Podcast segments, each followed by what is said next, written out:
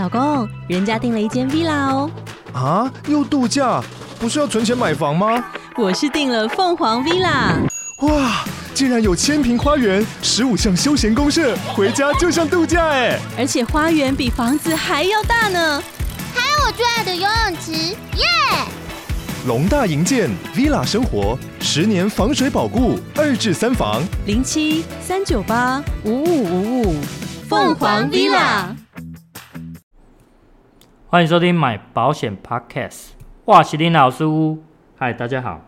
今天想跟大家来聊的是这个关于住院医疗实质的错误思维哦。其实住院医疗实质在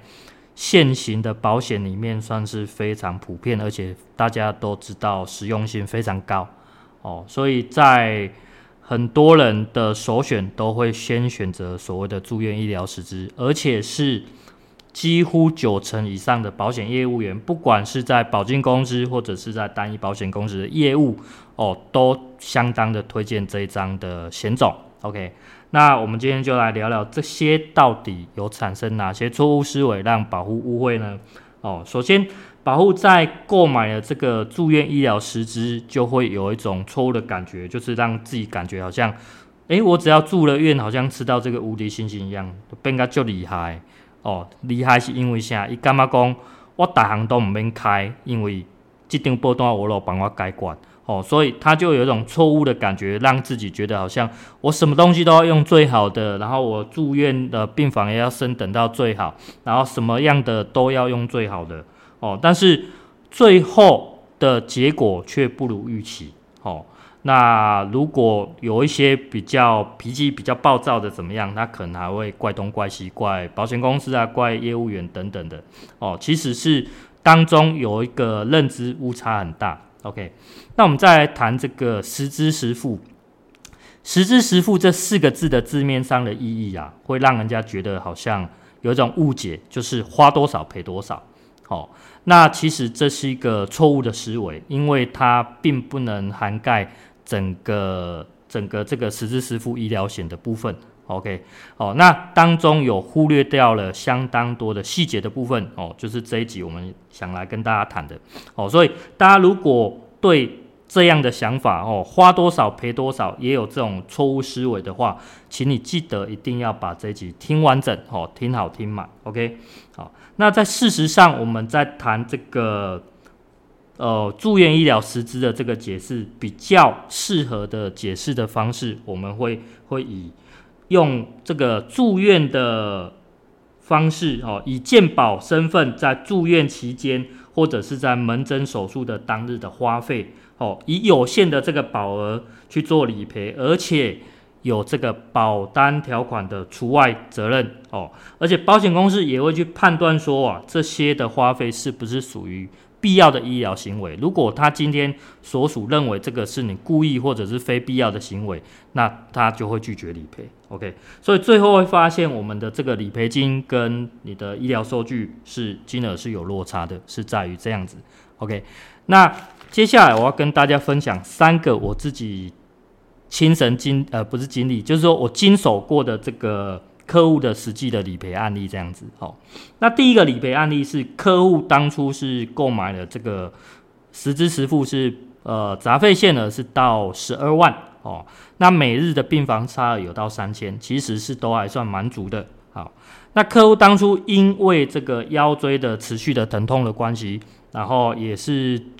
找了好几家医院看的，那最后。医师给他的建议是说，那你就做这个椎间盘切除的手术吧，哦，而且住院住了三天，含出院总共四天，那总花费呢高达了八万二左右，好，可是，在最后申请保险理赔的时候，却只赔了六万九千块，哦，那到底原因出在哪里？为什么会有这样的落差？OK，那这个案例的关键是在于说，病房限额的不足。哦，照理讲三千块是勉强够用，可是啊，这个原因有出在说，因为在这个客户住院的当天，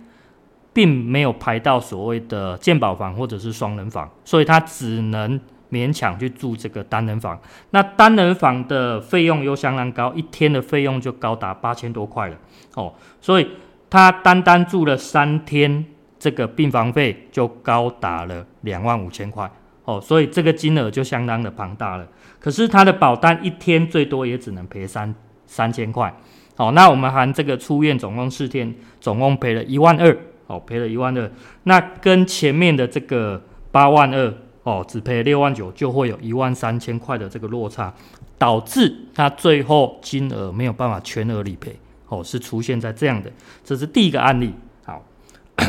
那第二个案例是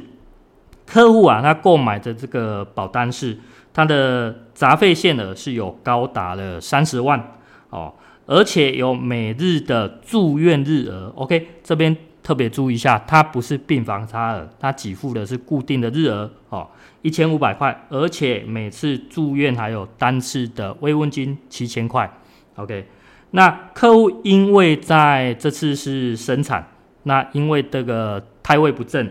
那经过医师建议啊，要做这个剖腹产的手术，那住院呢含出院总共花耗时了十四天，那总花费也来到了大概八万八千块左右。好那却最后在理赔的时候，却只有赔了八万四哦。那当中还是金额还是有落差啊？那到底为什么呢？好，OK，那这个 case 就是要跟大家讲说，这个关键是在于说，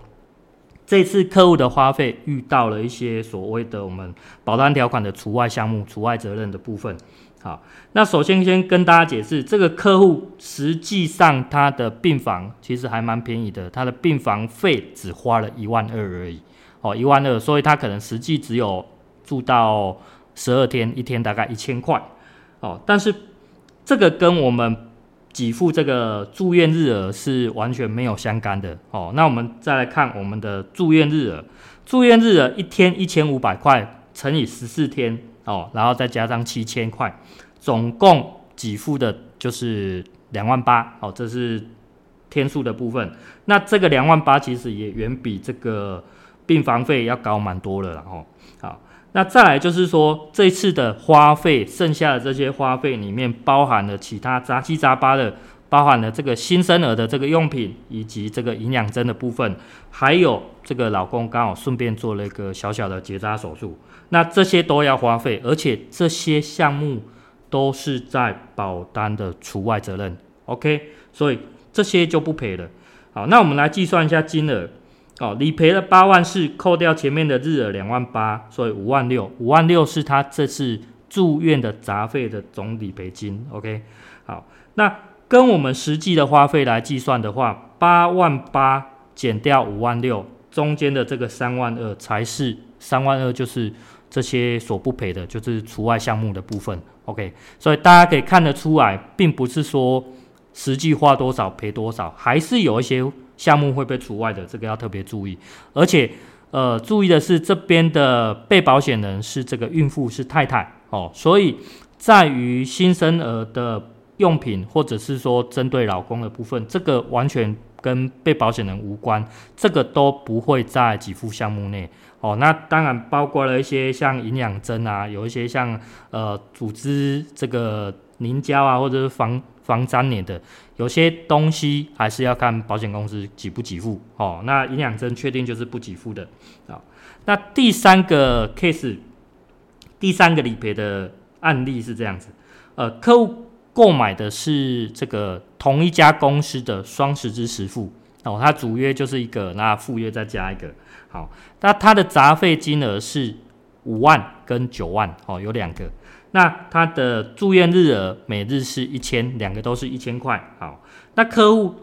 呃发生状况的当下是有这个急性脑中风，哦，头痛，然后紧急抢救去住院，哦，但是当时并没有住比较好的，就是只有住健保房而已。哦，那住院呢含出院总共是五天。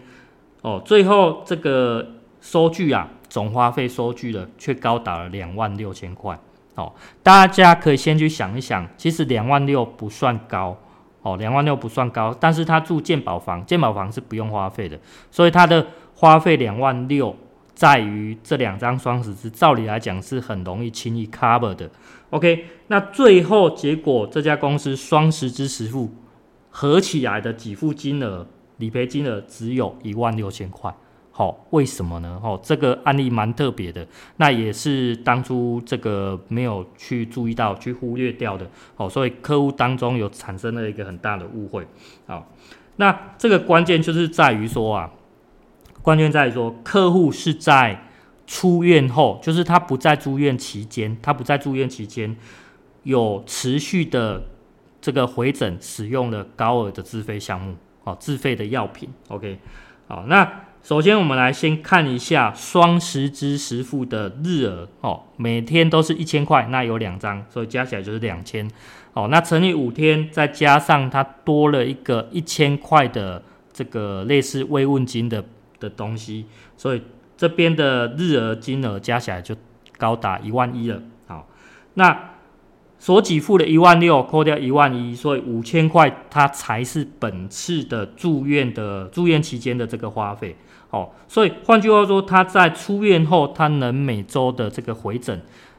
并且去索取这个在住院期间使用的这个比较高额的自费哦，连续回诊了将近八周，那每次都是索取的这个像这个自费药物都大概在两千多块，所以最后才会导致于说他后面多花费的这个两万块哦，两万块左右是没有办法申请到理赔的，因为他已经不在住院期间了，这一点非常重要哦，这点。呃，可能有些人会注意，但是呃，这个客户忽略到这一点。那呃，客户在出院后或者在住院当下也没有跟我讲明这一点，所以导致当中会有很大的这个误解。好，好，那这一个 case 如果我们再回来探讨的话，假设今天在客户住院期间，哦，跟医师。呃，要求说，我这些药物是希望我在出院后，能不能在我出院前将我所需要的这些自费药物哦一并的开给我哦。那在出院时结算的话，其实是可以在本次的理赔当中获取到理赔金的。好，那我们的假设如果是完整的理赔的话，哦，这个理赔金会高达多少？来。呃，总花费是两万六，那两万六有两张哦。如果都顺利理赔的话，就是已经再加上前面的这个日额一万一，所以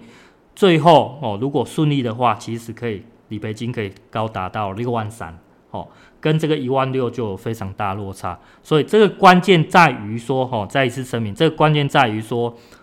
呃，你所花费的这些金额是不是在住院期间？哦，并不是说你出院了，你持持续的花费这些就会给付哦。哦，这边是比较值得注意的。OK，哦，那今天就是跟大家分享这三个案例。哦，这三个案例。那最后，如果你也是会认为说认同呃以上这些案例的话，而且也曾经有过这种错误的思维的话，那记得把我的 Podcast 分享给你的朋友们哦，因为他们也有可能有同样的错误思维。这种观念哦，那避免你的朋友、其他人会再犯相同的错误哦，那也是给大家多一个知识啦哦，长知识一下。好，谢谢大家，那今天就分享到这边，大家再会啦，拜拜。